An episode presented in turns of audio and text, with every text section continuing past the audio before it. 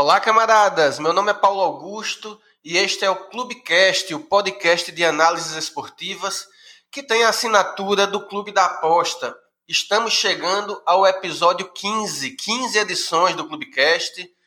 É um número bem expressivo se a gente levar em conta que começamos esse, esse podcast durante, durante o período de pandemia, estivemos mantendo ele até hoje e 15 edições é um número que, que me dá um certo orgulho de estar fazendo parte disso por, por esse período todo. Uh, hoje vamos falar muito de campeonato brasileiro em todas as suas divisões, Série A, B, C e D. E para falar sobre esses temas, obviamente a gente tem que buscar quem entende. Então, estamos com nossos especialistas de sempre aqui para conversar conosco a respeito do Campeonato Brasileiro. Vamos apresentar brevemente cada um deles, por ordem alfabética, começando com Jonas Caetano. Fala, Jonas, bom dia. Fala, Paulo, bom dia para você, Sérgio, Stefano. Boa tarde, boa noite, quem estiver assisti assistindo, não, né? Ouvindo a gente aí fora do horário da manhã. É, mais uma vez aí presente em mais um Clubecast para a gente falar um pouquinho sobre o futebol nacional, que já voltou, né? A gente vai ter a volta aí também da Série B nesse final de semana. Então, todas as divisões acontecendo aqui já na volta depois da paralisação do futebol. Futebol é o que não falta agora nesse, nessas próximas semanas, próximos meses. É isso. Sérgio Freitas, mais uma vez aqui presente com a gente. Bom dia.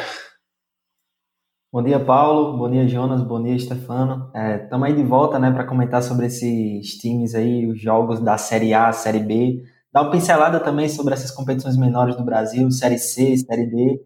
Acredito que vai ser um bate-papo bacana, tem muita coisa para comentar sobre esses jogos que acabaram decepcionando um pouco e alguns jogos interessantes também que deu para aproveitar algumas oportunidades. É isso aí. Por fim, também aqui sempre conosco, Stefano Bosa. Stefano, bom dia, bem-vindo mais uma vez. Fala Paulo, fala Jonas, fala Sérgio, bom dia para vocês, bom dia para quem está nos ouvindo. Sempre bom participar aqui do, do Clubecast para a gente conversar mais um pouquinho sobre futebol brasileiro, que por final é, acaba sendo que a gente por enquanto tem para conversar mesmo, né? Daqui a pouquinho os europeus também voltam, mas tem bastante coisa bacana para a gente falar do nosso futebol por aqui. É isto.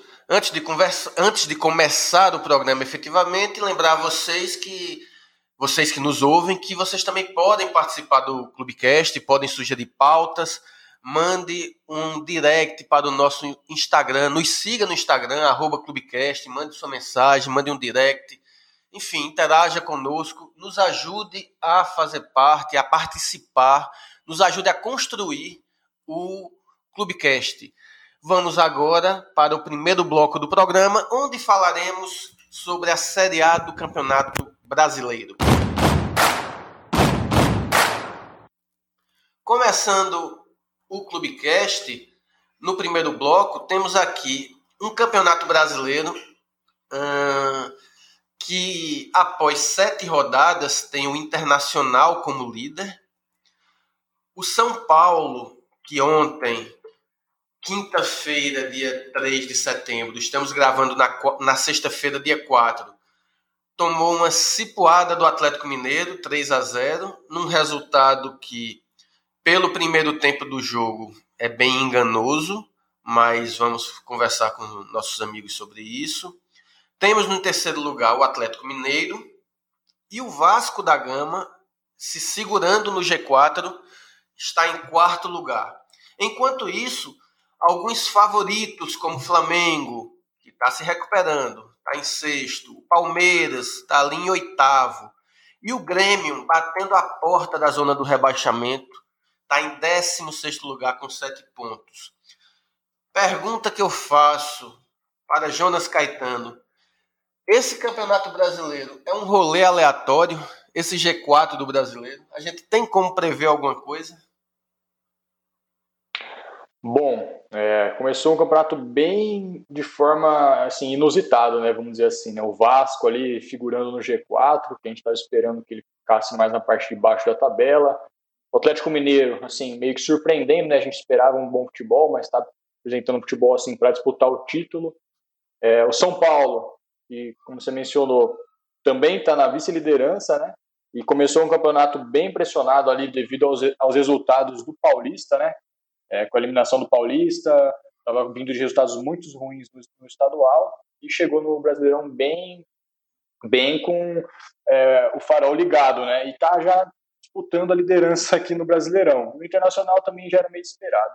A gente pode destacar aqui de alguns times que não vêm apresentando um futebol bacana, eu acho que o Palmeiras. Acho que o Stefano, que é palmeirense, pode falar melhor depois. Só que o Palmeiras, quem está assistindo jogos aí, está vendo um futebol muito abaixo do esperado, né? É um futebol assim de arder os olhos. Eu assisti nessa última rodada Palmeiras Internacional, que futebol feio, né? E o Palmeiras que enfrentou o Internacional, que estava com basicamente a equipe reserva e muito, muitos momentos do jogo, quem dominou o meio-campo ali foi o Internacional. O Palmeiras não está conseguindo embalar e isso não era esperado, né? O Flamengo já está voltando. É, acho que mais, mais, esses destaques assim que eu, que eu tenho para pontuar. Já que já que o Stefano, já que o Jonas deu a deixa do Palmeiras, vamos falar com o Stefano mesmo.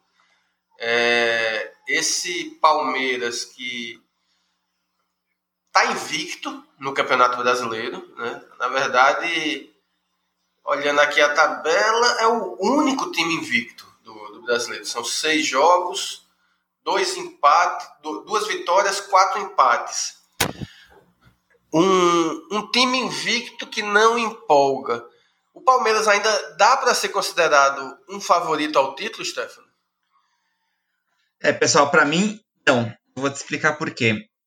O, o, Palmeiras não vem jogando mal agora, né? Palmeiras vem jogando mal há algum tempo e a gente, quando a gente fala algum tempo, a gente engloba até o ano passado, tá? Então, quando o Filipão sai e chega o Mano, o, Palmeiras não joga bem, né? Tanto que até então, vamos lembrar que ano passado o Filipão, antes da, da parada lá do, do brasileiro, o Palmeiras não tinha nem perdido o jogo, né? Então tinha uma gordura lá pra frente e chegou no final do campeonato nem disputando o título, que o Flamengo atropelou.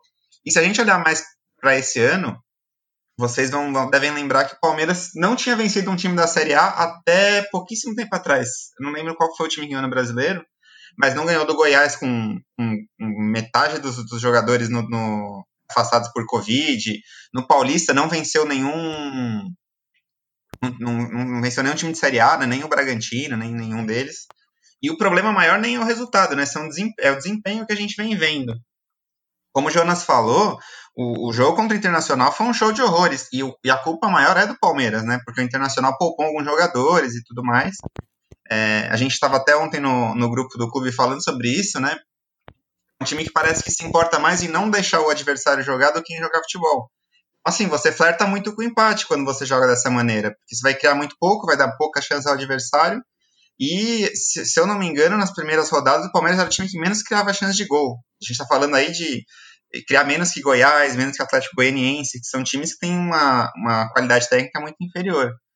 Eu não, não vejo o Palmeiras, é, lógico, não, não, vejo também um time para ir lá para a parte de baixo da tabela pela qualidade técnica. É, acho até que se melhorar um pouquinho ainda pega uma Libertadores, mas acho que para jogar, se a gente pegar, por exemplo, o jogo do Atlético Mineiro, o jogo do próprio Internacional, quando joga o time titular, é, ou o Flamengo, já está melhorando, vê uma diferença muito grande assim do que é apresentado. Né? Então, eu acho que com esse futebol é muito difícil você falar que o Palmeiras é favorito a título ou que vai disputar o título. É, o, de fato, eu, eu observando o Palmeiras, no, no, Campeonato Paulista, por exemplo, antes da, da paralisação, o Palmeiras claramente era um dos melhores times, mas é, também claramente era um dos melhores times porque o elenco era muito bom principalmente em comparação aos seus adversários na, no estadual. Mas o futebol que o Palmeiras apresentava estava longe de, de, empolgar, né? É, ao contrário, teve dificuldades, assim, perdeu para o Bragantino, que fez um campeonato paulista muito bom. E aí tem a paralisação quando volta da pandemia. Tem é, dificuldades em todos os jogos do Campeonato Paulista, né? Da, aquele jogo com Água Santa, que acabou rebaixando a Água Santa, ganhou de virada, enfim, fez o segundo gol no final do jogo. É, os três jogos contra o Corinthians, né? Que acabou perdendo um, empatando dois, assim.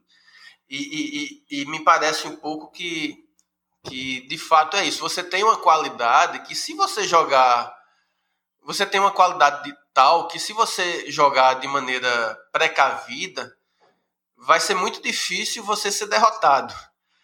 Mas você abre mão de usar a qualidade que tem para ganhar jogo. Você usa a qualidade que tem para não perder. É... Sérgio, desse início de, de brasileiro, o, qual time que mais te, te decepciona? É o Palmeiras? É, por exemplo, o Grêmio, que está lá na, na porta do rebaixamento? O Flamengo? Assim, qual desses times você efetivamente esperava mais do que o que está vendo? Bom, Paulo, eu esperava mais desse Grêmio, né? não só eu, como acredito que muita gente.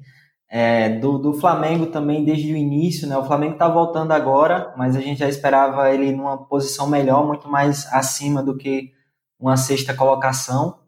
Esperava também muito mais desse Palmeiras, mas é, de, nessas primeiras apostas do, do Brasileirão, eu consegui aproveitar boas oportunidades que não fizeram com que eu tomasse muitos heads nessas equipes. Eu consegui pegar uma sequência boa agora nessa retomada do Flamengo.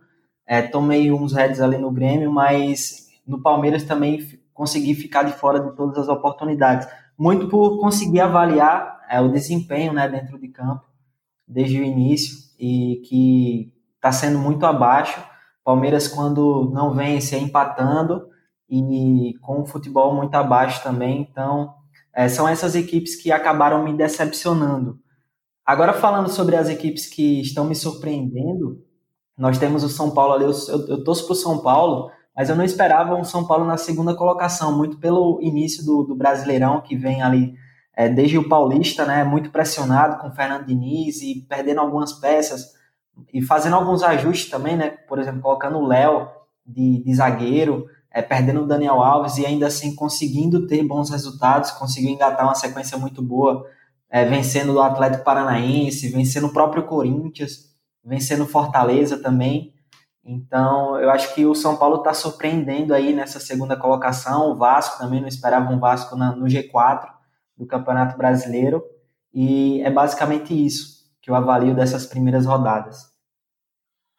Oi, Jonas. Jonas? Opa, Paulo, foi mal. Não tinha ligado o microfone. Depois você corta aí. Na verdade, eu tinha apertado o botão, só que não tinha funcionado. Vamos lá, então. É, bom, problema, que... a... gente mantém na, na gravação. Boa.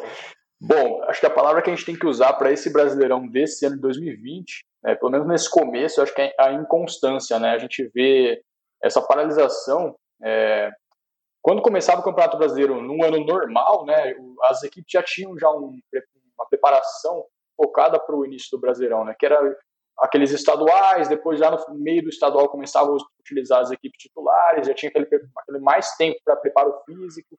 Esse ano a gente está vendo que até teve a volta dos estaduais, só que foi um, estadual bem mais encurtado. E algumas equipes, como por exemplo o Goiás, o Goianense, não tiveram volta do estadual, né? Já começaram direto para o Brasileirão, inclusive são as lanternas do campeonato tipo, atualmente, né? O Goiás em último, o Goianense em 19 é, então, acho que essa falta de preparo físico, aliado com essa falta de entrosamento das equipes, devido a esses fatores que eu acabei de mencionar, está deixando o campeonato muito inconstante, né? A gente vê essa montanha-russa das equipes, né? Por exemplo, o Vasco começou com tudo, mas já está dando sinais aí de, de voltar a ser aquela equipe que vai brigar no meio de tabela.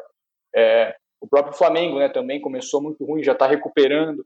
Então a gente está vendo muita inconstância no, no, no futebol apresentado e, e, eu acho que esse ano o Brasileirão vai ser um campeonato muito disputado. Acho que vai ser aquele campeonato ali que, que a liderança vai mudar toda hora. O G4 também vai ter sempre um time ali aparecendo, depois saindo, depois não, não vai ter aquela constância ali de a gente conseguir cravar que aquela equipe vai disputar o título até o final. Acho que vai ter muito disso esse ano, né? E, e também o futebol apresentado que a gente vê dentro de campo das equipes está muito fraco, né? Aliado a essa falta de entrosamento e falta de preparo físico, tem também essa questão do coronavírus, né? Que vira e mexe, um ou dois atletas titulares das equipes acabam é, pegando a doença, né? E isso acaba até por mudar as equipes dentro de campo, né? A gente não vê uma constância de própria escalação do, dos elencos, toda hora ali, ou por, por alguma lesão por desgaste físico, ou poupar, ou também por Covid-19. Então está sendo um campeonato bem, bem, assim, bem fraco de assistir e com uma falta de constância absurda. Né? Acho que é isso que a gente tem que destacar também para esse ano de 2020 do Brasileirão. Certo. Olhando, olhando os quatro primeiros colocados, Internacional, São Paulo, Atlético e Vasco, é, não apenas pelo que a gente viu até agora, mas já, de certa forma, já no meu caso, pelo menos, já era meio que esperado antes de começar o brasileiro. Eu considero que o desses quatro, pelo menos dois se mantém entre os quatro primeiros ao longo da competição. Ou, se não se mantém, pelo menos terminam entre os quatro primeiros. Pode ser que em algum momento eles saiam dos quatro, do G4 e tal. Que é o Internacional e Atlético. Esses dois times eu acreditava que tinha potencial e que tinham muitas chances de terminar no G4. O São Paulo, eu, eu achava que tinha condições de, de, de brigar, mas o começo do campeonato causou bastante preocupação.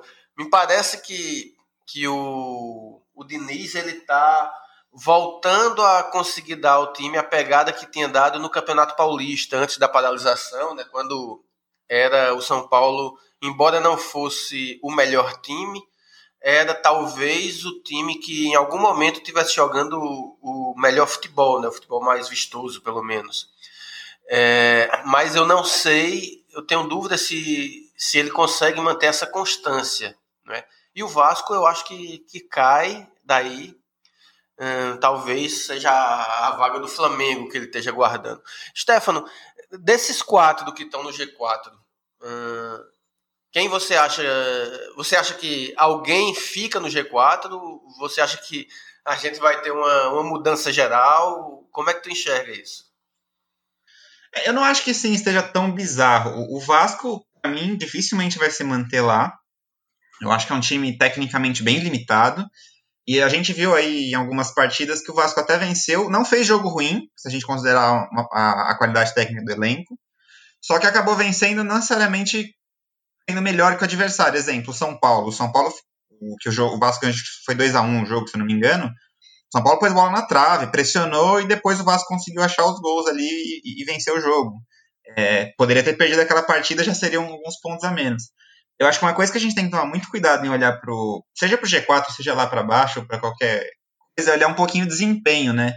Por exemplo, o próprio São Paulo que a gente está conversando, eu não acho que o São Paulo jogou tão bem nessas partidas que venceu consecutivamente, né? Com o Sport lá, eu esperava muito mais do São Paulo, por exemplo. O Sport é um time que ainda não tinha nem trocado o técnico para o Jair, jogava muito mal, né? Um time muito limitado, e o São Paulo teve chances ali de tomar um empate contra, contra o Sport.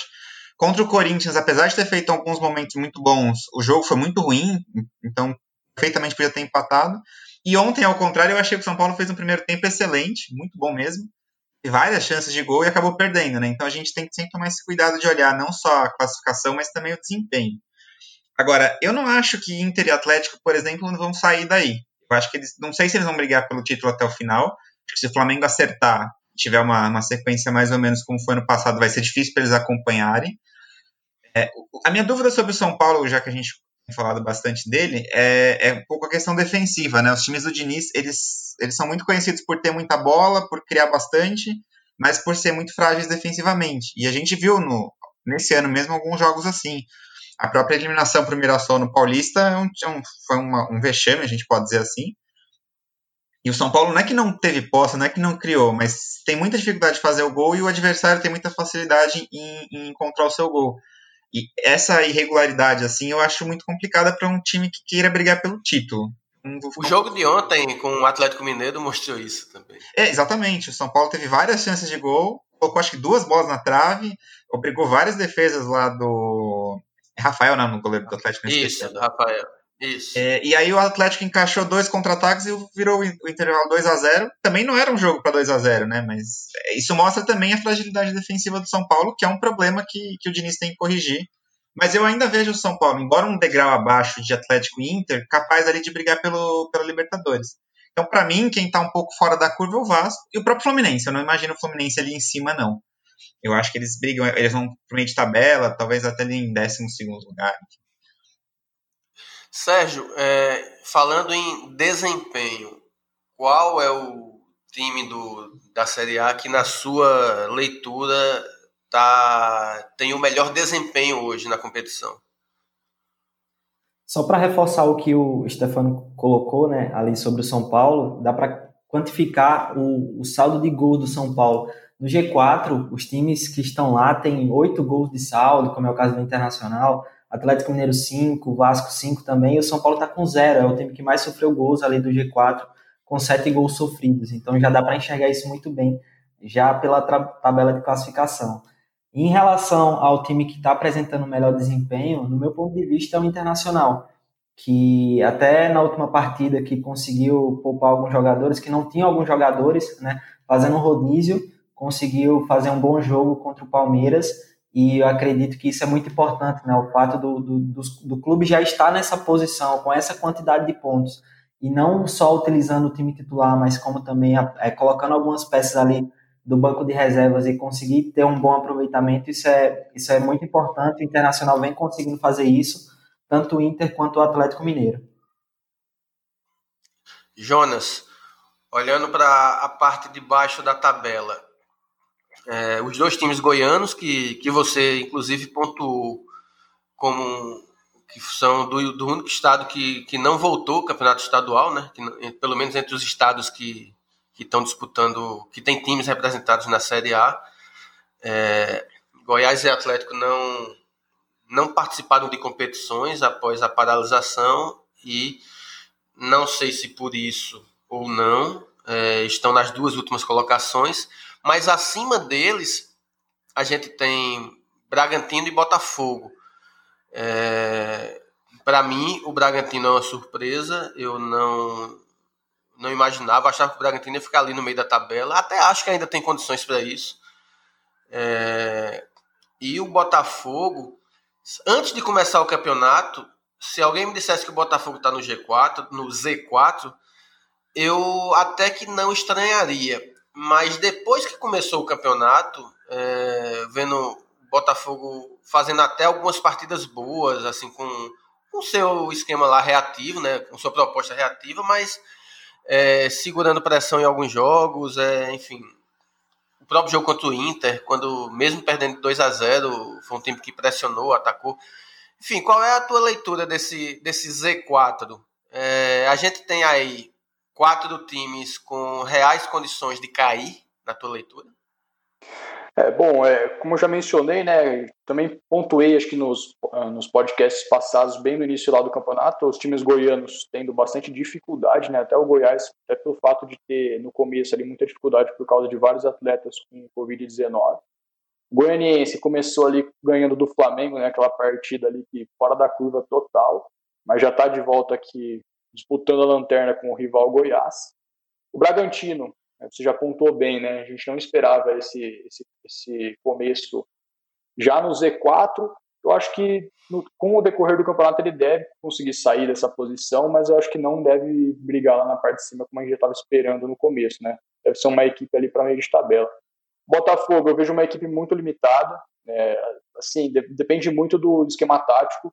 É, tem jogadores que não empolgam dentro de campo, né? Se a gente vê é, jogador por jogador, é uma equipe que tem, tem condições de ficar nesse Z4, dessa disputa por Z4 até por mais tempo no campeonato e, que, e se, não, se não cuidar, com certeza pode brigar para permanência mesmo. E fazendo um paralelo aí com o G4, né, enquanto o Vasco está ali no rolê aleatório no, no, G4, a gente pode pontuar que o Grêmio está no rolê aleatório aqui na parte de baixo, né? É, apesar de ter somente uma derrota, é o, é o, mesmo caso do Palmeiras, tem muito empate, né? quatro empates, apenas uma, uma vitória, está na 16 posição. Mas eu acho que o Grêmio tem tudo para recuperar aí, né? tem elenco, tem técnico, quer ver que o Renato Gaúcho consegue fazer o Grêmio jogar legal. Vamos ver quanto tempo vai demorar para esse Grêmio sair dessa posição. Né? E se a gente pegar para cima Curitiba, Esporte, era o esperado ali, né? Já estava pontuando que essas equipes iam ter dificuldade. O Esporte que surpreendentemente conseguiu vencer o Grêmio, né, lá na Arena do Grêmio, um resultado também fora da curva, na minha opinião. E se não fosse esse resultado, a gente não ia ter essa posição agora do Grêmio, né? O Grêmio ia estar lá para cima é, lá para brigando na parte de cima da tabela e o esporte já está no G4, né? Então, é, é, aquilo que eu falei, nesse começo aí está muito montanha-russa, os times estão estão muito inconstantes, acho que vai demorar algumas rodadas para essas posições se reorganizarem e ficar mais do que a gente estava discutindo no começo do campeonato, né? Aquele power ranking das equipes. Sérgio, é, passando para você a bola e já, é, além do que você queria comentar, já te perguntando sobre o desempenho de Fortaleza e Ceará, se você acha que, que surpreende é, os dois estarem ali do meio, no caso do Ceará, entre os dez primeiros, inclusive. Bom, já que o Jonas comentou sobre o Botafogo e Bragantino, queria deixar minha opinião sobre esses dois clubes, né? É, o Bragantino, acredito que ele estava com um elenco rachado, né? Por conta do treinador Felipe Conceição ter colocado alguns titulares da temporada passada no banco de reservas nessa temporada. E isso parece que ficou claro ali quando o, o time não conseguia desempenhar uma, um bom futebol dentro de campo, onde os jogadores não corriam para ele. Teve alguns casos de expulsões também nos últimos jogos. Agora que ele saiu, acredito que o rendimento do Bragantino possa melhorar, ter uma equipe interessante para subir um pouco mais de tabela e não figurar ali na zona de rebaixamento.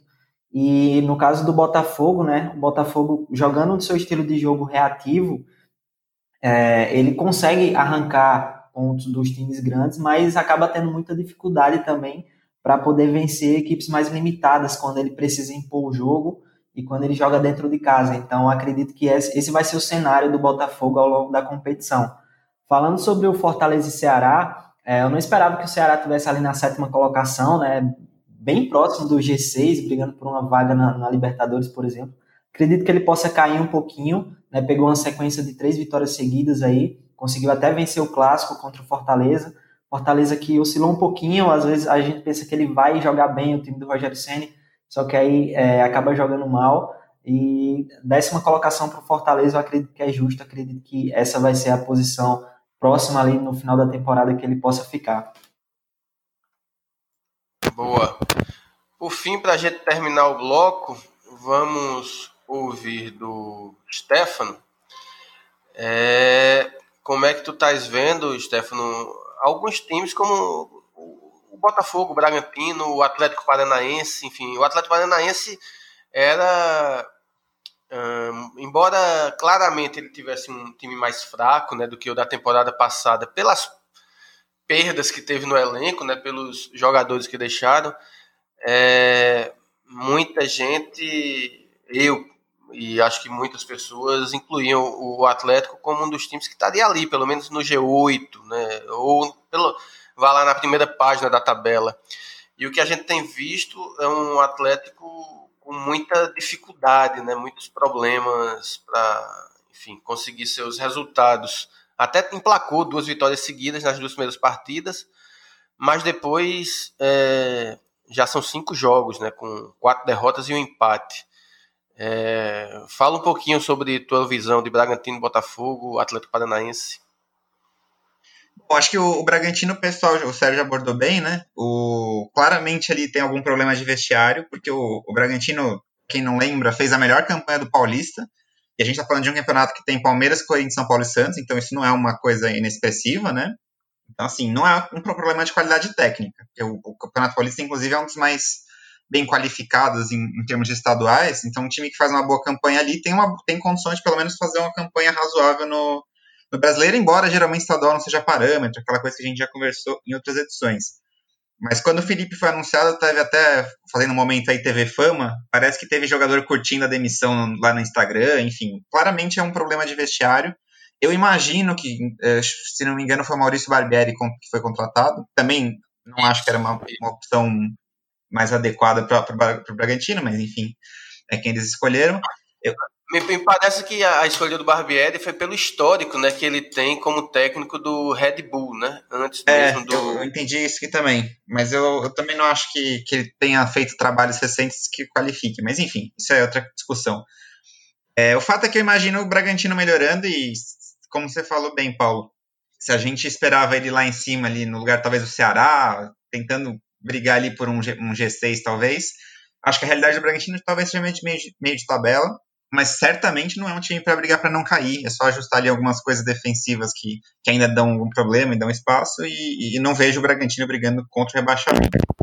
É, o Atlético Paranaense, ele, como vocês também já pontuaram bem, ele teve uma, algumas perdas importantes, não só de dentro de campo, mas do Thiago Nunes, né, que era o, era o treinador e fazia um ótimo trabalho, foi para o Corinthians. E o Dorival me parece um treinador que tentou emplacar ali um jogo um pouco diferente do que o Atlético vinha praticando. Eu não, não acompanhei tão de perto o Paranaense, mas foi o que eu ouvi ali de alguns atleticanos. Tanto que na demissão dele, eh, muita gente ficou surpresa e eu vi bastante atleticano satisfeito com a, com a troca de comando, né? Então isso mostra que ele não vinha fazendo lá um grande trabalho, mas também vejo o Atlético com potencial, mesmo com um elenco mais fraco, de fazer uma campanha melhor do que vem fazendo. Principalmente dentro de casa, né? O Atlético sempre foi muito forte ali nos seus domínios. É, mas o nível técnico. Ah, falou, faltou o Botafogo, né? O Botafogo eu acho também vou na linha do que o, do que o Sérgio falou. É um time, é um time mais reativo, é, faz, tem muita dificuldade de criação, né? Então joga mais à vontade quando, quando se defende. E também o Grêmio, acho que está ali fazendo passagem, apesar do, do Renato nunca dar muita importância para o brasileiro. Eu acho que o time melhora e depois vai lá acabar ficando perto da Libertadores. O ponto é que, como acho que foi o Jonas que comentou, né, os times ainda estão muito irregulares, então fica difícil traçar aí um panorama muito preciso do que cada um vai fazer ou não no campeonato. Até porque, como a gente sabe aqui no Brasil, as trocas de comandos são muito frequentes, né? então dois, três jogos sem vitória, um treinador pode cair. O próprio Diniz, que a gente falou do São Paulo, estava na corda bamba, né? Se não tivesse emendado essas vitórias aí, talvez não tivesse nem comandado o time ontem. Mas eu acho que, assim, tem muita coisa, muita, muita posição ainda um pouco, um pouco distante do que eu acho que os times vão, vão terminar. É, acho até que a Série B, por incrível que pareça, está um pouco mais regular nesse sentido do que a gente espera. É, a gente daqui a pouco pode falar um pouquinho sobre isso. Mas tem que agora esperar um pouquinho e ir acompanhando, porque o futebol brasileiro, historicamente, ele é mesmo mais, mais regular do que, do que em outras competições. Pois é, resta saber se, com o decorrer do campeonato, se a irregularidade dos clubes vai passar, ou se esse vai ser um daqueles campeonatos brasileiros que vão ser completamente indefinidos e que mesmo os primeiros colocados vão ter, sei lá, várias derrotas no, no na classificação final. Bom, Papo sobre a Série A encerrando. Vamos terminar o primeiro bloco do Clubecast e vamos agora para as duas sessões do programa, que é a tip da semana e o momento Chorei na Kombi. Começando com a tip da semana, que tem o patrocínio da 188bet. A 188bet é uma das principais casas do mercado que atua no mercado brasileiro. É com certeza a melhor casa para que você aposte nos campeonatos da Série A, da Série B, enfim, oferecem linhas bastante, oferecem odds bastante competitivas e é sempre muito atraente. É uma casa que oferece boas oportunidades. O link, caso você não tenha ainda conta na casa, está na descrição do episódio. Você clica, se inscreve e ganha um bônus de até 200 reais no primeiro depósito.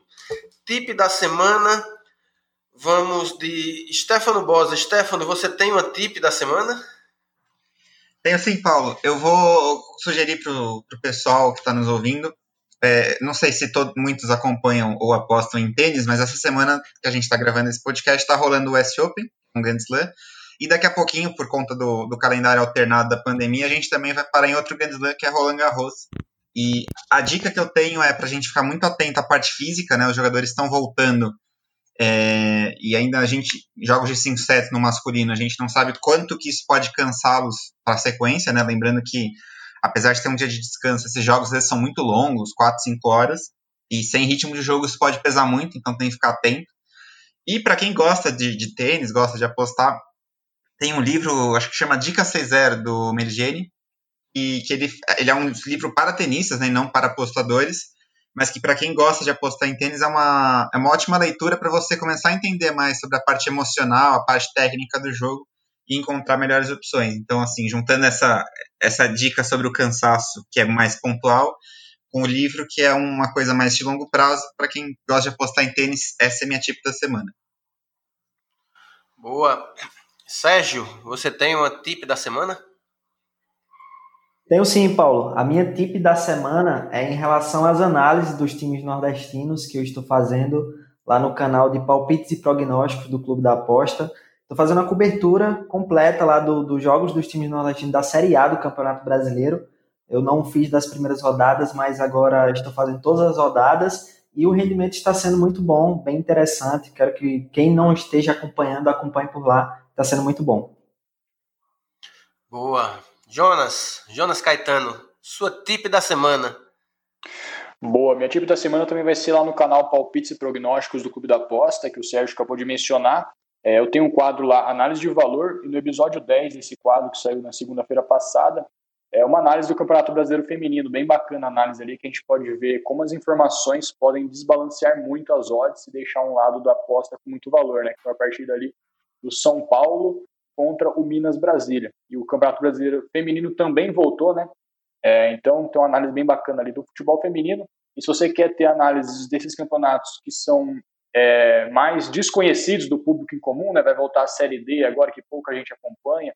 Provavelmente você vai encontrar também análises desses jogos mais desconhecidos, né? Da, da várzea brasileira lá no quadro Análise de Valor. Então essa é a dica da semana desse podcast. Muito bom. Bem, a minha dica da semana, a minha tip da semana, vai para uma série que, tá, que estreou agora no início de setembro na Amazon Prime, né? É a série Our Notting Tottenham, que mostra os bastidores do Tottenham Hotspur com a chegada do Mourinho.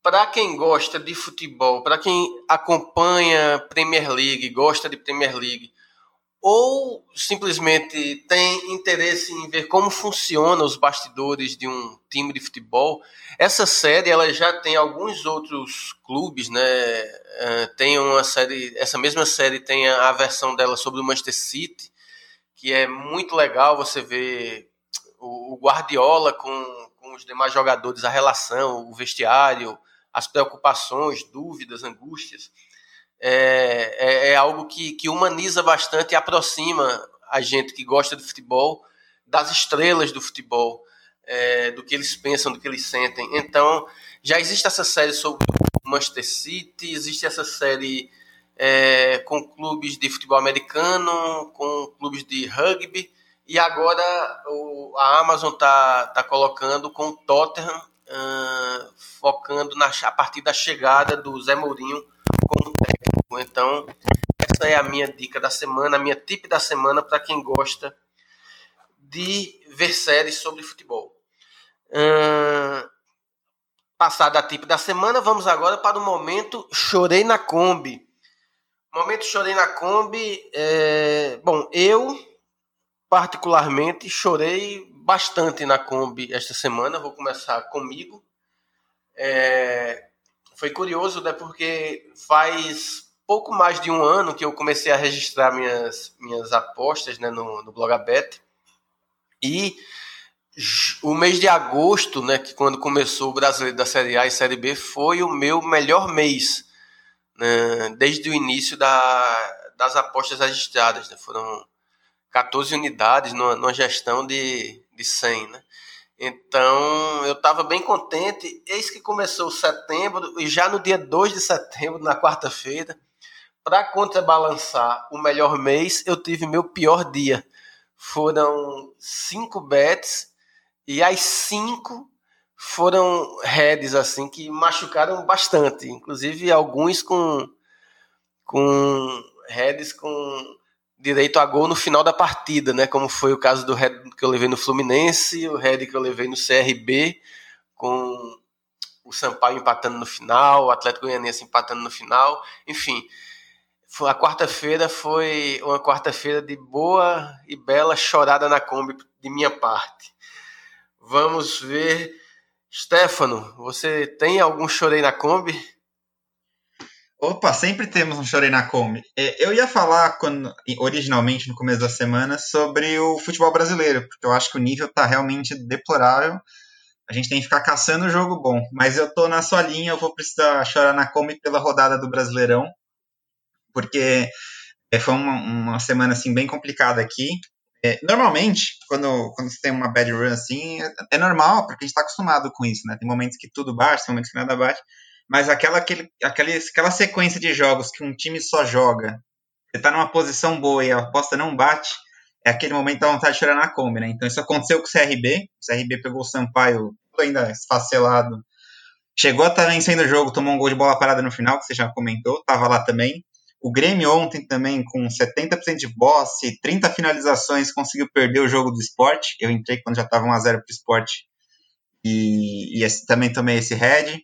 Então foi uma semana bem, bem complicadinha. Mas para mudar um pouquinho, já que eu sei que o Sérgio e o Jonas também vão comentar um pouco nessa linha, eu vou deixar o meu chorei na Kombi pro futebol brasileiro, porque está realmente difícil de assistir os jogos. A gente falou aí do Palmeiras mais cedo. Eu estava acompanhando também o jogo do Santos. E mesmo sem ser meu time, fiquei mais interessado em ver Santos e Vasco. Estava muito melhor do que o Palmeiras e Inter, que em tese era o jogo da rodada, mas em campo foi deplorável, assim, bem ruim. Sérgio Freitas, você tem um chorei na Kombi? Eu, eu acho, o que eu sei é que você está rindo muito na Kombi ultimamente, né? Você, mas você chorou na Kombi também recentemente? Tenho sim, meu chorei na Kombi, Paulo. E foi justamente ontem, no jogo do Grêmio, né? Porque é, ele começou perdendo e eu tenho uma estratégia que até coloco uma unidade maior quando um favorito está jogando bem e está perdendo. Né? A tendência é que ele consiga empatar ou virar o jogo. É, às vezes nós conseguimos encontrar um tempo considerável ainda de partida e um handicap interessante para poder aplicar essa estratégia. E eu fiz isso no jogo do Grêmio, né? Só que eu estava em dúvida. É, foi um head normal, só que eu, eu depois que terminou a partida, eu percebi que eu tomei a decisão errada, porque assim, eu sempre tenho aquela dúvida, né, de colocar o handicap ou pegar o over. E esse jogo apresentava características de over no primeiro tempo, porque o Grêmio atacava, mas deixava espaço para o esporte. No segundo tempo, isso mudou. O, foi, domínio total do Grêmio, o esporte não contra-atacava mais, e eu resolvi mudar de ideia, ao invés de pegar o over, que eu estava na cabeça para pegar no segundo tempo, quando a ordem melhorasse, eu fui lá e peguei o handicap. E essa mudança de ideia que eu acabei tendo me proporcionou um head que era para ser um green, e foi esse meu momento de chorei da Kombi dessa semana. É isto. Jonas Caetano, você tem um momento chorei na Kombi? Sempre, né, Paulo? Bom, chorei na Kombi foi basicamente um mês inteiro, né? Um mês bem complicado aí nas apostas. É, mas eu vou destacar aqui a variância negativa que eu tenho tendo nas apostas nesse último mês, com muitos gols contra a posição no final das partidas, né? Se a gente pegar aí esse último mês, eu tomei muito gol contra, poucos gols a favor, e destacar três partidas que não foram um gol contra no final, foram dois gols contrários à posição no final, geralmente nos acréscimos. A partida aí do 15 Piracicaba contra o Votuporanguense, eu estava numa aposta 15 vencer a partida, estava 2 a 0 O Votuporanguense fez um gol aos 86 e, e empatou aos 93, se eu não estou enganado. Aí depois, na Série C, Santa Cruz e 13, eu estava acho que no 13 mais 0.5 ou 13 mais 0.5. O 13 estava vencendo por 1 a 0 o Santa Cruz empatou nos acréscimos e virou nos acréscimos. E depois, mais recentemente, aí também na Série B, eu estava na Chapecoense, dupla chance, Chapecoense mais 0,5. Estava vencendo o Cuiabá também 1 a 0 o Cuiabá fez um gol aos 92 e virou aos 93. Então, esse, esse mês foi uma coisa rara, assim. É, é difícil a gente ver dois gols no fim, assim, que, que mudam o panorama do jogo, é raro já é raro, mas três vezes assim no mês foi uma coisa assim que eu nunca tinha visto antes. Então deixar esse, esse mês aí de gols no fim que foi, foi triste. Espero, espero que a, de setembro agora mude e os gols sejam a favor. É, essas choradas de dois gols no fim realmente é, é para é pra doer. Bom, terminamos o momento Chorei na Kombi. Vamos agora falar sobre as demais divisões do Campeonato Brasileiro no segundo bloco que está começando agora.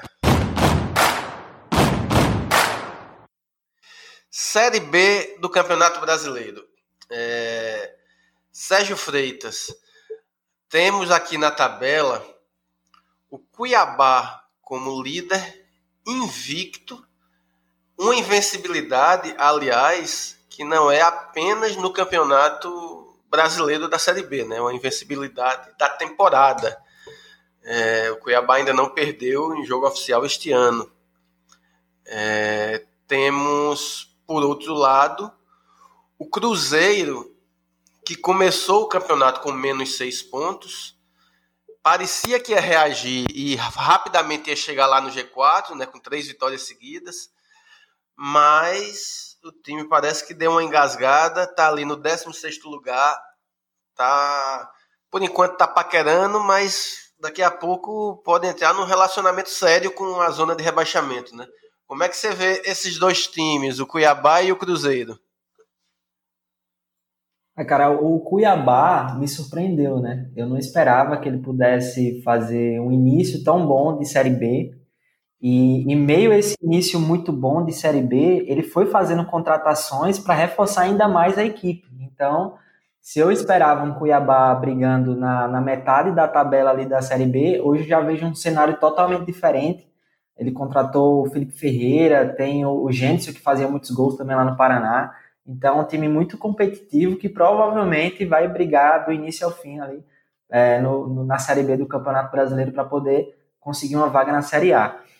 O, o Cruzeiro é, deu uma oscilada, né? Eu, eu vi que nos últimos jogos ele teve alguns desfalques, talvez seja por isso que o rendimento do, do clube tenha caído, mas é, ele também já começou com seis pontos a menos, né? Então é, é, ele não, é difícil ver o Cruzeiro nesse início de Campeonato Brasileiro lá em cima, ele está lá embaixo muito por conta disso também, esses resultados negativos fazem com que ele é, esteja muito próximo das, da, da zona de rebaixamento.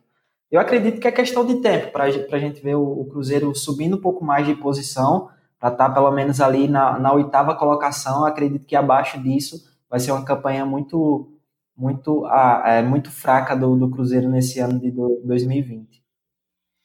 Hum, assim, mas se ele não ficar, se ele não subir de divisão, eu acredito que para os cruzeirenses é, já vai ser uma campanha desastrosa, né? Na verdade, o desastre maior seria só se caísse para a Série C, mas não subir, mesmo com os seis pontos negativos, já é algo bem abaixo do que se imaginava, não é? Verdade, cara. É porque assim, o Cruzeirense, o, o, torcedor, né, ele é muito clubista, ele não consegue fazer uma análise crítica do seu clube, da questão financeira, do elenco que o clube montou, todas essas questões administrativas, né? Ele quer que o clube volte. Foi isso que aconteceu com a maioria dos clubes grandes que caíram para a Série B.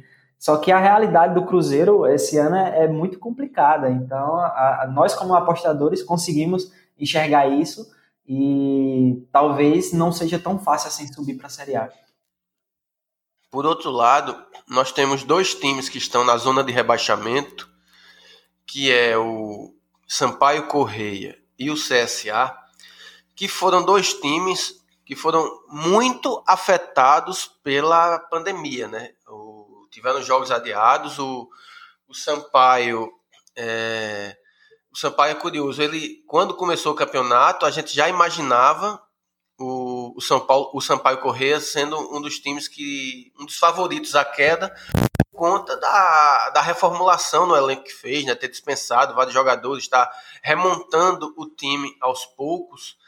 É, mas quando começou o campeonato, de certa forma me surpreendeu o, o desempenho do time, apesar das derrotas. Né? Se você pegar aquele jogo com a Chapecoense, foi 1 a 0 de Chapecó, mas foi uma pressão do Sampaio Correia em um determinado momento da partida. Teve muito volume de jogo. A derrota para a Ponte Preta foi outro jogo que, que, poderia ter tido um resultado diferente. E aí teve agora com o CRB. É, o Sampaio chegou a estar na frente.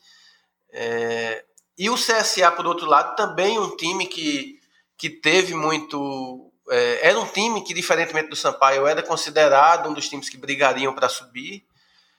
Teve problemas com a Covid, uh, estreou com vitória, né? venceu o Guarani na primeira partida e depois, de repente, tem uma sequência de jogos ruins, de derrotas, só que são derrotas com muitos jogadores reservas ou voltando de doença, né?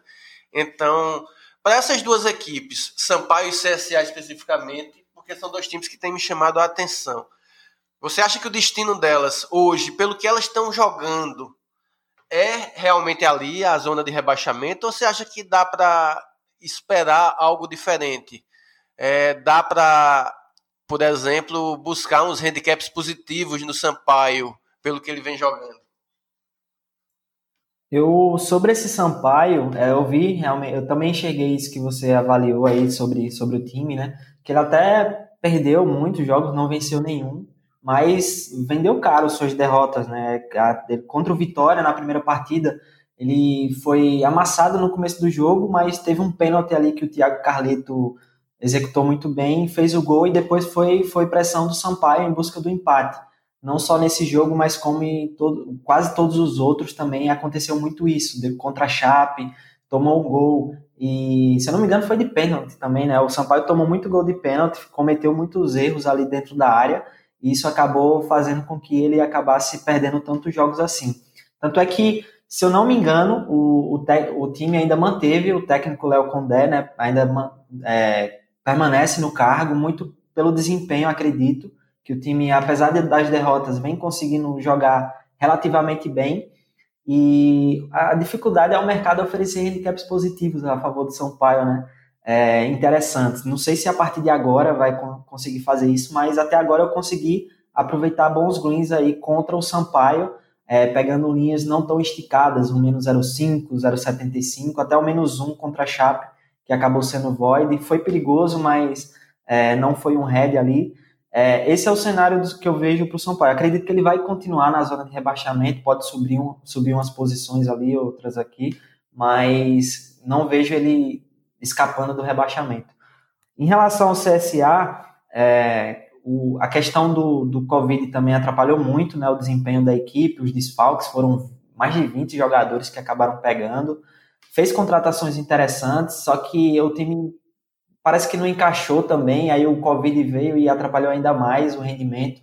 Acredito que depois que os jogadores possam se recuperar, porque tem a questão da, do condicionamento físico, não é só os desfalques, mas depois que retornam também, leva um tempo para voltar ao alto nível.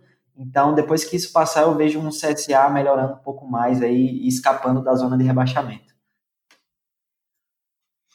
Jonas, você você falou de um exemplo de um head que você teve no jogo da Chapecoense contra o Cuiabá. É, a Chapecoense, você que acompanhou o Campeonato Catarinense, né?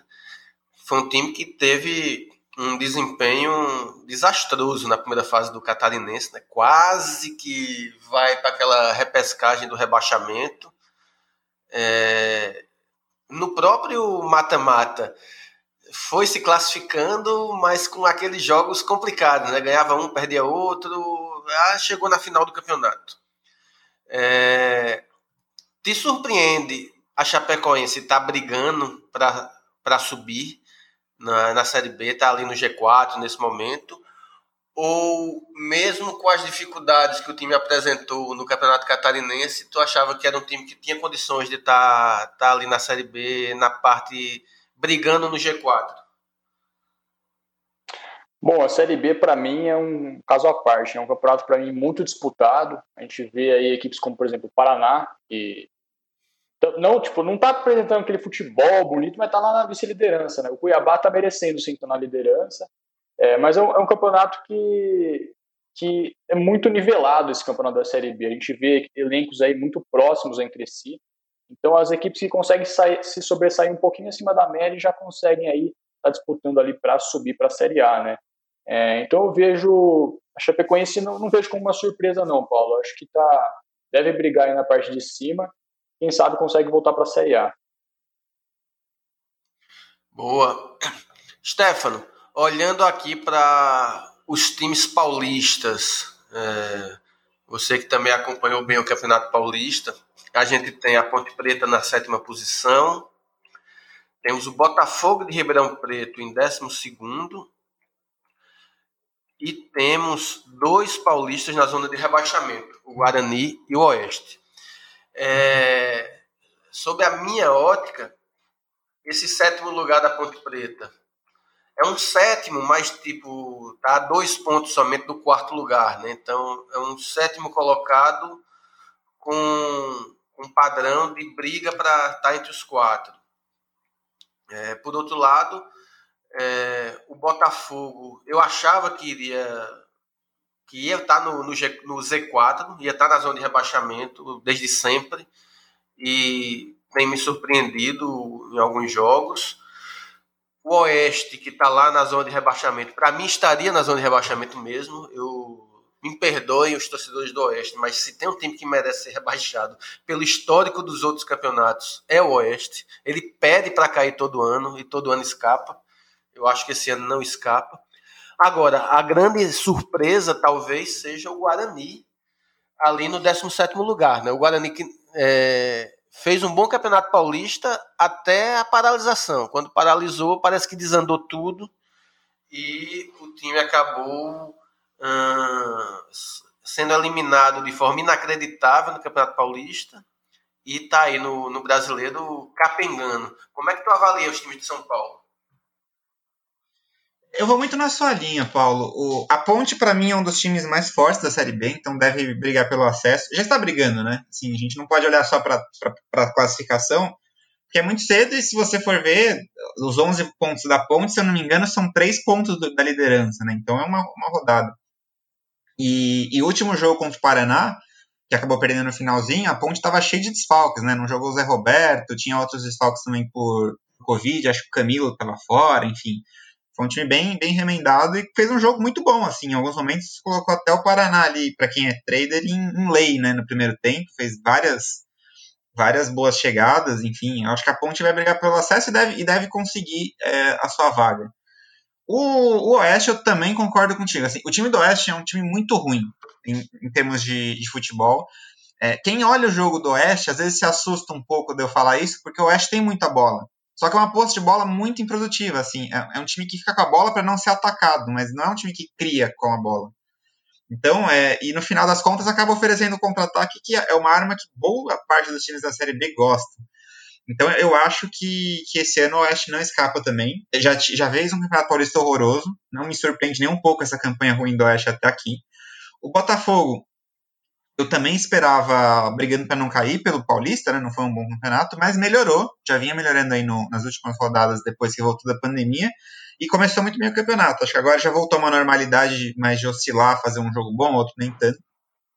Mas eu vejo em condições de brigar para não, não cair. Acho que dá para dá escapar se tiver se mantiver esse nível de jogo. E, assim como você, a minha, minha decepção é o Guarani. O Guarani até não fez jogos tão ruins até aqui, tá? É, nessas últimas rodadas, sim, mas o jogo com o Cruzeiro, por exemplo, eu achei que merecia mais do que a derrota.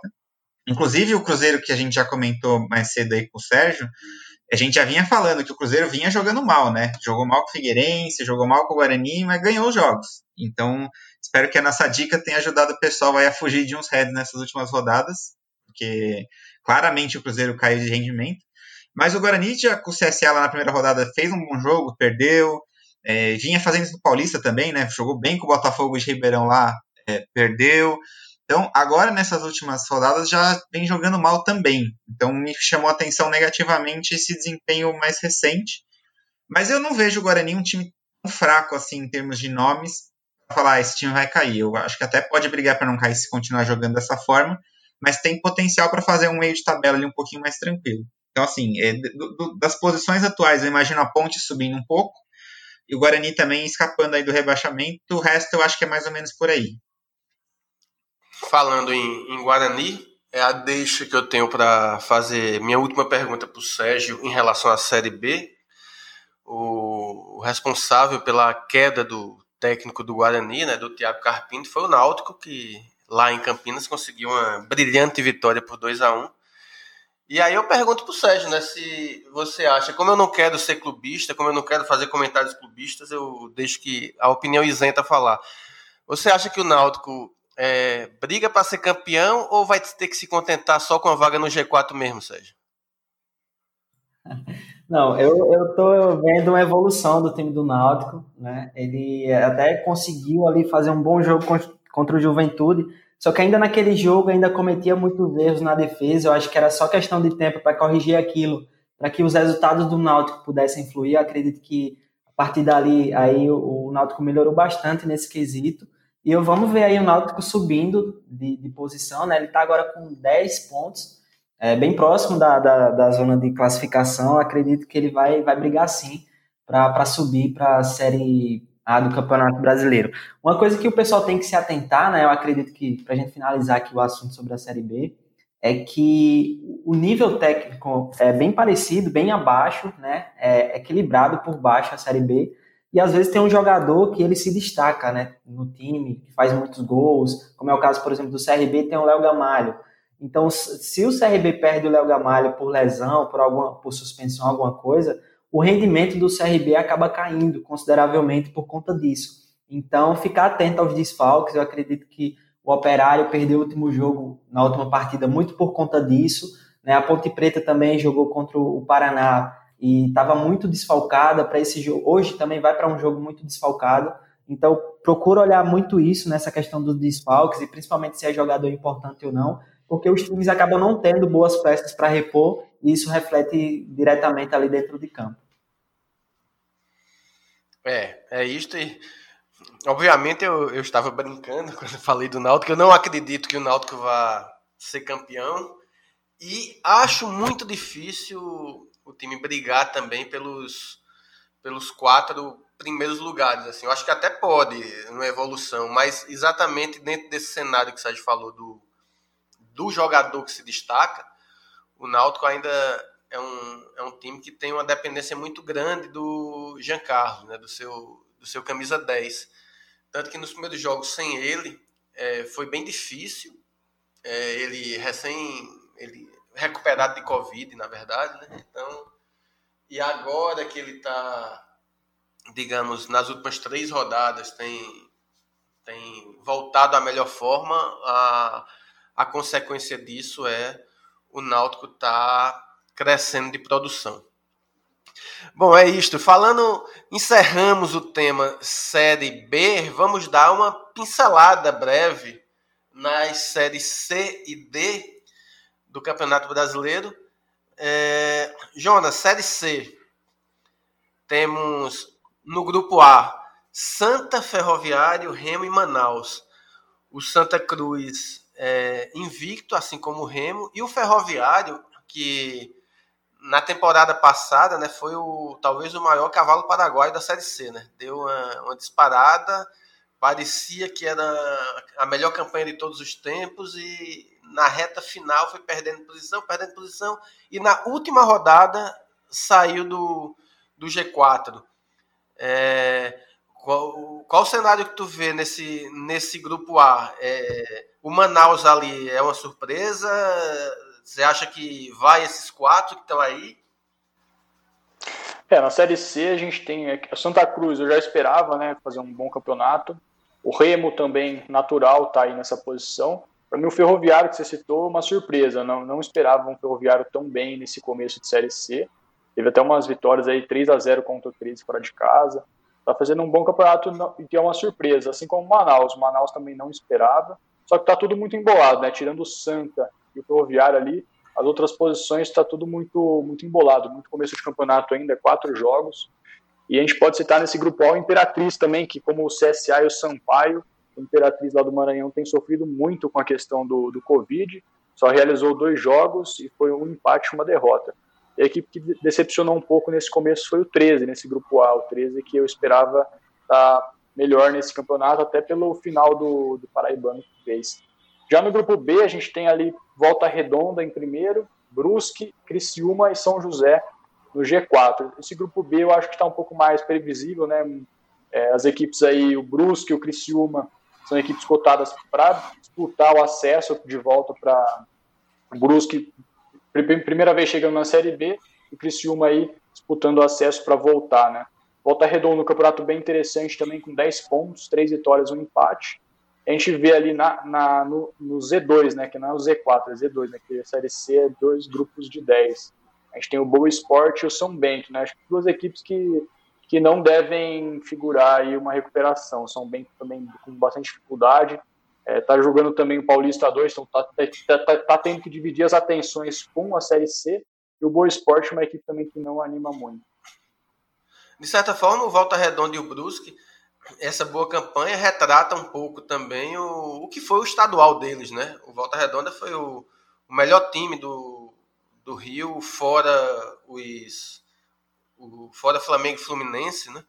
É, e o Brusque acabou eliminado, mas fez uma primeira fase sensacional do Catarinense, né? Sim, o Brusque fica ligado que joga muito bem em casa, né? Tem um poder muito forte ali do mando de campo. Eu acho que desse ano deve brigar para subir. Tá, tá com um campeonato bem interessante aí. Sempre consegue fazer bons campeonatos. Acho que esse ano tem tudo para conseguir beliscar uma vaga na Série B do ano que vem. E, esse, e essa fase classificatória da Série D, o que é que a gente pode esperar desses quatro jogos? Sim, a Série D vai começar também esse final de semana, né? A gente vai ter a pré-Série D, né? Que são quatro jogos de ida e volta. E quem classificar nessa, nesse mata-mata vai compor aí os oito grupos de oito, na verdade, oito grupos, né? De sete ou oito equipes. É, oito de oito, né? Que faz 64 times. Isso, só que tem alguns grupos que tem sete só, mas vão, vão ser incorporados, né? Então, vai ter esses quatro jogos. Acho que a gente pode ficar ligado em duas partidas: Real Noroeste contra Aquidauanense. Real Noroeste, que é lá do Espírito Santo, é, consegue fazer bom, bons campeonatos ali no estaduais do Espírito Santo. E vai enfrentar um Aquidauanense, que é do Mato Grosso do Sul, que está com um problema bem, bem difícil ali de montar o elenco, tanto que vai ter que é, emprestar basicamente todo o elenco do rival União ABC, que é, é o elenco sub-20 ainda, né? Então, eu acho que o Real Noroeste tem tudo para passar com facilidade. Vamos ver como vai vir as odds, se vier uma odd interessante aí, um handicap interessante. É, então, se tiver um handicap interessante aí para o Real Noroeste ou uma odd interessante aí de abertura, acho que vale a pena. O Real Noroeste deve passar fácil por esse sub-20 aí do Aquidauanense, até porque o futebol sul-mato-grossense não tem muita tradição né, no cenário nacional. Acho que o Espírito Santo está um pouco acima o nível em termos de futebol. E outro jogo para a gente ficar ligado, Tocantinópolis contra Brasiliense, né? O Tocantinópolis de Tocantins, o Brasiliense vem com um elenco bem interessante, um elenco recheado de, de medalhões, né? A gente tem ali Marcos Aurélio, que já, figurou aí em times como Coritiba, é, Internacional. A gente tem também o Zé Love, que no ataque ali do Brasiliense, que fez a carreira ali mais, sucesso no Santos. Tem, temos também o Neto Baiano. Então é um elenco bem é, experiente para a Série D eu acho que o Brasiliense também tem tudo para passar com facilidade em cima do Tocantinópolis. O futebol de Tocantins também não tem muita tradição no cenário nacional. Eu acho que o Brasiliense aí, se vier com um handicap interessante ou uma odd de abertura bacana, dá para dá para confiar bem. É, e as outras partidas, fechando, tem o Gi Paraná contra o Nacional do, do Amazonas. O Gi Paraná, que é de Rondônia, né? Nesse jogo, acho que o Nacional é um pouco mais favorito. E, e o fechando tem também o Baré contra o Ipiranga. O Baré que é de Roraima vai enfrentar o Ipiranga do Amapá. Esse jogo aqui eu acho que é um jogo difícil de fazer alguma previsão. São equipes fracas, deve ser um jogo parelho, né? Vamos ver como tem as odds. Se vier um handicap alto aí para uma das equipes, acho que é interessante apostar também. E também fazer um dos quatro jogos, dois vão ser em estádios com o nome de passarinho. O jogo do Baré e Ipiranga vai ser no estádio do Canarinho e do Real Noroeste, Aquidauanense vai ser no estádio Águia Branca. Né? Interessante aí os nomes dos estádios. E o Gi Paraná vai jogar no Biancão. Biancão, isso mesmo. Essa é a várzea do Brasileirão. Muito bom. Sérgio, você tem planos de fazer apostas na Série A, na Série C, Série D? Você vai trabalhar em alguma dessas competições? Então, Paulo, na Série C não, porque nos últimos dois anos eu mais troquei moeda e fiquei no red do que lucrei nessa competição. É, eu tenho uma certa dificuldade, meu método não encaixou, e apesar de ter grupo ali só de time nordestino, mas é, é complicado para encontrar informação, e aí tem que pagar scout, e os jogos às vezes não são transmitidos, você tem que ter o Dazon, tem que ter o Maicujo. Então eu preferi focar um pouco mais nas grandes competições, Série A e Série B, Estou curtindo aí, os lucros na Série A estão muito bons, acho que por conta disso. Mas a Série D é um campeonato que tem muito lucro, independente se consegue assistir o jogo ou não, mas a gente, nós apostadores conseguimos estar à frente das casas na maioria das vezes e eu vou fazer sim a Série D. Boa. Stefano, só assistir ou trabalhar? Ou, ou nem assistir?